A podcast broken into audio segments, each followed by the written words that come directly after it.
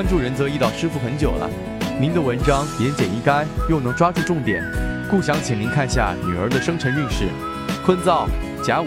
壬申、丁巳、癸卯。孩子现在七岁，属于活泼好动型，不知今后她应该往哪个方向培养？感谢仁泽易道解析：你女儿是丁火日元，生在申月失令，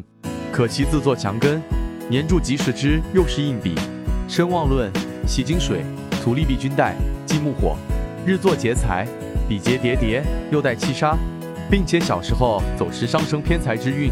但年月官印相生，还人丁相合，正官喜神合身，时柱又是杀印相生，说明他骨子里还是比较在乎名誉荣耀的，是个好面子的人，今后也有领导天赋。这种孩子将来往往适合考公职走仕途，职场生涯易得官贵人士赏识提携，